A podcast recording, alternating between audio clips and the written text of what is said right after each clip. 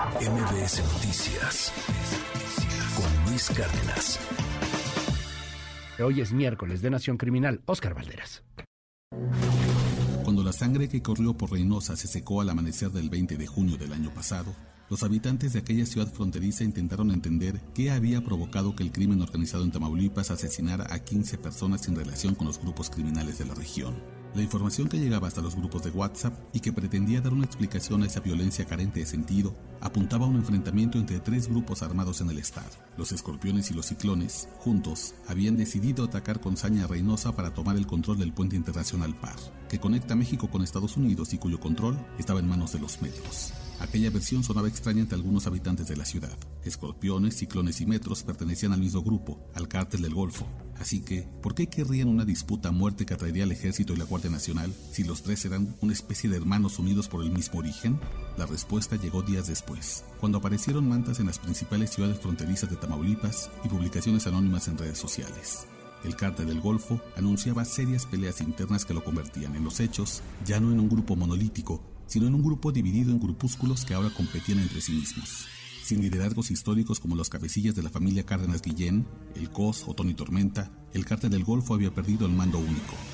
Y como un clan que ha perdido a su patriarca, la descendencia peleó entre ellos llevando la violencia a niveles que jamás habíamos visto. Este fenómeno se ha repetido en todos los que eran los grandes cárteles de México. Los Zetas, por ejemplo, tras su extinción después de los embates del gobierno federal y del cártel de Sinaloa, se convirtió en el cártel del noreste, pero ya sin los jefes que ponían orden con un manotazo en la mesa. Quienes centralizaban las órdenes, la familia Treviño Morales, fueron detenidos o abatidos. Lo mismo pasó con el resto de los líderes con clave privada, es decir, los numerados. A falta de un jefe histórico como el Z40, Z42 o Z3, la pelea por la estructura criminal desató una guerra interna que hoy tiene el grupo dividido. Por un lado, los Zetas vieja escuela y por el otro, la tropa del infierno, cuya pugna ha generado una nueva ola de desapariciones forzadas en el noreste del país.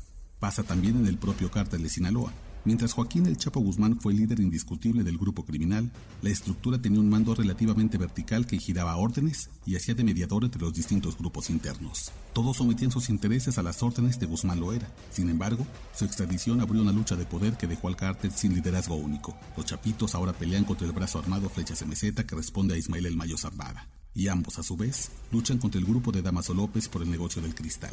Hoy el cártel de Sinaloa está fracturado y sus disputas internas generan violencia de Culiacán hasta Mazatlán. El cártel Jalisco Nueva Generación padece de una explosión similar de grupos armados en su interior. La supuesta enfermedad de Nemesio Ceguera Cervantes ha acelerado una sucesión por el trono que tiene enfrentados a tres cabecillas: el Sapo, el Jardinero y el Doble R, en una pelea en dos pistas simultáneas, uno contra los rivales y otra contra los amigos. Nadie se salva y la violencia se dispara hacia todas las direcciones. Pasa en la familia michoacana, en el cártel de Juárez y en el de Santa Rosa de Lima. Hay una tercera generación de criminales, jóvenes y violentos, que han roto con la idea de un cártel único. Y ahora vivimos una etapa de decenas de brazos armados por el país que generan violencia contra propios y extraños. Y como la violencia es su forma de demostrar que tienen más madera de jefes que otros, ahora apuntan sus armas hacia nuevos sectores sociales. Ahí podría estar la respuesta a la pregunta, ¿por qué tanto ataque reciente a inocentes? La guerra contra el narco cumple 16 años desde 2022, una guerra en plena adolescencia y sin la guía de los liderazgos históricos. Una adolescencia que se antoja iracunda y peligrosa. La señal de que nunca debimos dejar que este engendro cumpliera 16 años.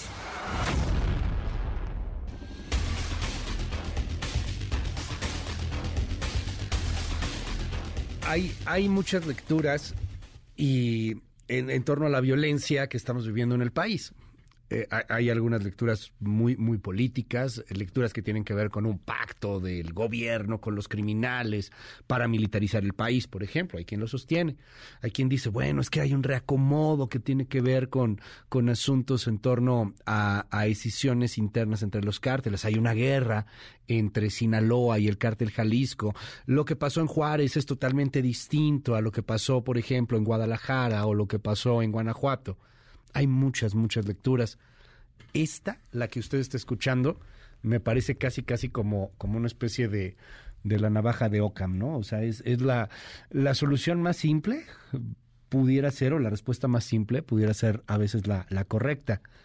Hay un, hay un problema generacional en los cárteles. Y, y véalo usted. Lo, lo estamos viendo en las empresas, por ejemplo, lo estamos viendo en la vida misma hoy convivimos muchas generaciones al mismo tiempo. Hay, hay generaciones de, personas que, que, ya rebasan, no sé, los 65, 66 años, que están conviviendo con, con generaciones como los 50, otros que ya er, son, son los jóvenes que están haciendo más bien medio viejos, con los cuarentones, ahí andamos que al mismo tiempo convivimos con los de 30 o hacia abajo, con de veintitantos años. Bueno, el crimen organizado me imagino que está pasando exactamente lo mismo como nos narras. Chavitos de 16 años, querido Oscar, o, menores, pues que están con todo y que quieren tomar el poder, el, el liderazgo frente a otras generaciones un poquito más grandes. Qué gusto saludarte y qué lectura, la verdad es que creo que ha pasado desapercibida prácticamente en todos los medios, querido Oscar Valderas, te mando un abrazo. Querido Luis, muy buenos días. Pues mira, efectivamente, yo creo que como se puede explicar también el bono demográfico en el país y muchas de las interacciones sociales que tenemos, como tú bien dices, se puede explicar también el crimen organizado. Hoy los liderazgos de los grandes brazos armados, que ya no de los cárceles monolíticos a los que estamos acostumbrados, son liderazgos de 30, 32 años. El propio rey Sapo, el Sapo, que es un hombre que, que, suena como para suceder a Nemesio Cervantes en el digamos, en el tono del cártel Jalisco Nueva Generación y que es el jefe de plaza de Puerto Vallarta, es un tipo que tiene 32 años. El liderazgo regional que se mantiene actualmente en la tropa del infierno es una persona que tiene 35 años. Los mismos líderes de la familia michoacana, el pez y el fresa, son dos hermanos relativamente jóvenes que deben andar rondando los 40 años, pero más cerca de los 30. Y esta nueva generación, la que yo le llamo esa tercera generación de crimen organizado, no tiene los liderazgos verticales, no responde a un gran patriarca criminal como lo eran el Mayo, el jefe de jefes, el, Chapo Guzmán, sino que más bien incluso se han enfrentado contra los grupos de su propio grupo criminal y esto yo creo que explicaría gran parte de la violencia. Y creo que además, Luis, nos refleja una falla fundamental en la estrategia. Esos brazos armados también son muy ricos, también tienen mucho dinero y mucha capacidad de fuego. Y yo creo que se les ha permitido crecer porque durante mucho tiempo la estrategia fue descabecemos a los grupos criminales, pero sin tocar sus finanzas.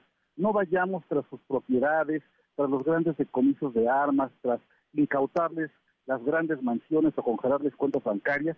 Ha sido una constante evolución de ir complicando esta estrategia de pacificación hasta lo que tenemos ahora. Grupúsculos no cárceles, sino brazos armados, que pelean con todo y contra todos, contra propios extraños, y cuya violencia es el único vehículo para decir que ellos son los buenos. Y yo creo que ahí, como decía en la, en la cápsula de la Nación Criminal de hoy, ahí me parece que hay una primera respuesta a la pregunta que nos hacemos muchos de por qué de repente vemos con más frecuencia que los grupos criminales atacan a población civil en relación con el crimen organizado. Claramente las becas no funcionaron, no, no, no es mi intención politizarlo, pero bueno, Claramente las becas no funcionaron y, la estrategia no está funcionando. Esto también me da respuesta, al menos, Oscar, a, cómo vamos viendo que los chavos que mueren pues tienen 21, 22, 17 años. O sea, cada vez es, es más común escuchar esto cuando sabemos la identidad de los, de los cuerpos y de los cadáveres. Eh, frente a quererse hacer, como decías en tu pieza, los nuevos jefes y utilizar la violencia para ello, estamos en, en qué escenario, porque, o sea, son chavos que además manejan tecnología, tienen otra concepción de, de, la, de la realidad, del mundo, y, y, que a lo mejor tienen también algunas otras ambiciones. Preocupa porque son tipos que tienen drones y que pues, el dron le ponen un explosivo y mandan matar al, con el dron al grupo rival. No quiero pensar qué pasa si ese dron entra a un centro comercial. Mira, es que ese es el gran riesgo, querido Luis, porque por un lado estos perfiles más jóvenes son manejan más tecnología, lo cual los puede hacer mucho más peligrosos, como tú bien dices, pero también es gente que está dispuesta a reclutar cada vez personas más jóvenes, lo cual deshace por completo el tejido social. Además, son perfiles muy distintos a estos capos, por ejemplo, los viejos capos sinaloenses, eh, que, que, tenían, que venían de una especie de, de origen muy pobre y que incluso eran hasta discretos en la riqueza. Estos, estos, esta tercera generación de crimen organizado ya vienen, son hijos, son sobrinos de estos grandes capos, crecieron con mucho dinero, ostentan ese dinero y además en la ostentación, en presumir también esa presumida violencia. Son cada vez más violentos, cada vez más inestables y cada vez tienen menos empacho por decir, ¿sabes qué? Incendia Reynosa, prende el fuego a Celaya, haz un relajo, Sí, quema la tiendita, ¿no? Este, agarra plomazos y saca a la gente. Ah, dijo la alcaldesa que, que este, que, que cobremos factores entre ellos. Pues mata a alguien y, y le ponemos allá el cadáver de una mujer, como dijo la alcaldesa, ¿no? Exactamente, imagínate, e, e, ese, ese es el gran riesgo.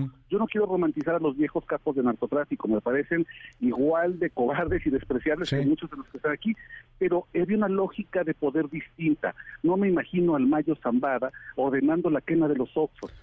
No me imagino a una Zaragoza ordenando que se incendiara una ciudad y maten 14 inocentes como pasó en el caso de Reynosa. Pero esa lógica de poder ya no está dentro de los brazos armados porque el brazo armado no solamente es joven y reflexivo, yo decía, la guerra cumple 16 años, es en su adolescencia, es un adolescente perdido sin una guía, pero además es una lógica de violencia casi sin sentido.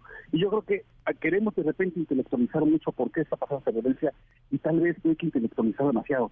Tal vez únicamente, y esto es lo más terrible, lo más peligroso, es el ejercicio de la violencia por la violencia misma. Cuando ves a, a un tipo baboso como el Fofo Márquez, por ejemplo, eh, que, va con sus coches y de lujo, el hijo de un empresario, y, frena a Jalisco. Y, él va y se gasta, este, me, decían la otra vez, se gastó hasta un millón de pesos en una, eh, en un, en un antro, ¿no? Este, en un table, este, bueno, ya sabes, ¿no? Todo, todo el rollo. Eh, ok, bueno, este es hijo de un empresario y, y, ese es el perfil. No me imagino lo que sería un perfil así de, de vacío, de, de, tonto, de, de frívolo. claro. Con unos tipos que tienen AK-47, que tienen escoltas y que, y que tienen bombas y, y que están pues están muy dañados en, en, su, en su vida, Oscar. O sea, estos son los nuevos narcos, aguas, ¿no? No, no es romantizarlo, pero pues es que, pues es que sí, te, coincido. O sea, el Mayo Zambada no te iba a mandar quemar los oxos imagínate, imagínate en ese perfil, en ese en ese crecimiento de, liderazgos jóvenes, de influencers, porque además muchos de esos grandes criminales se sienten influencias incluso de redes sociales, ponle una K-47 y ponle 20 tipos armados, y ponle además dinero y además, y enséñale, enséñale que lo más importante es la pelea por el territorio y que ahí se basa su sentido de vida. Y además muchos de estos, de estos liderazgos pues sí crecieron con mucho dinero, con padres absolutamente ricos con el crimen organizado, pero vacíos, carentes completamente de cualquier sentido de propósito de vida. Sobre eso, ese tipo de perfiles como el que tú mencionas, son los que hoy están aterrorizando las ciudades, son los que están decidiendo el destino y la vida cotidiana de muchas personas en Tijuana, en Mexicali, en Irapuato, en donde tú nombres. Ahí yo creo que está la peligrosidad. Luego nos preguntamos ¿Cómo paramos esa adolescencia? ¿Cómo le hacemos con esa tercera generación del, crimen organizado? Oye, Ahí me parece que está el reto de cara a los próximos años. Son jóvenes, ¿qué tan jóvenes? Mira, yo me he topado, y eso, eso eh, este, que lo he comentado, estoy preparando un documental sobre niños sicarios, y cuando hemos tardado casi cinco años en hacer el documental, y en cinco años ha cambiado completamente el perfil de esas personas. Yo cuando hablaba, cuando empecé el documental, era un perfil de, chicos de 16 años, eh, con mediana, un ejercicio de la violencia muy fuerte, pero digamos, entre rivales.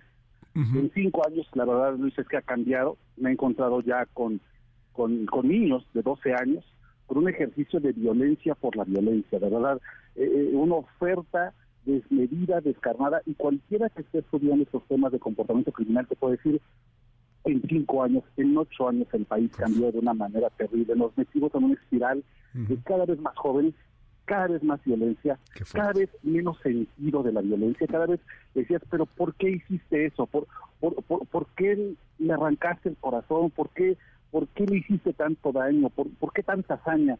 Y la respuesta es, pues no sé, era divertido me gustaba. El video... Eso le, agradaba al jefe. El video de Michoacán, de, que ya es viejo el video, pues estuvo circulando hace, hace poco otra vez. Espantoso quien lo haya visto, lo siento mucho si usted lo vio, que nos está escuchando, porque la verdad no es, no es algo agradable de ver.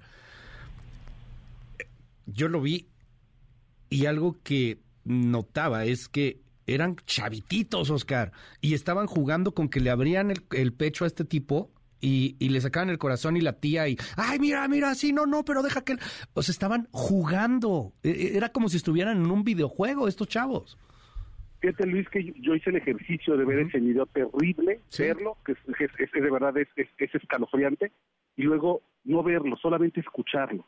Y si uno escucha y no lo ve, de verdad pareciera que estuvieran jugando. Sí, que están en... niños, porque se escuchan voces infantiles. Y, y, es terrible, de verdad.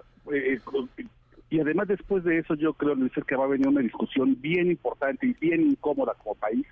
Y es preguntarnos si alguien que hace eso a los 12 años a los 14, a los 15, lo disfruta tanto y no encuentra remordimiento, tiene capacidad de readaptación social.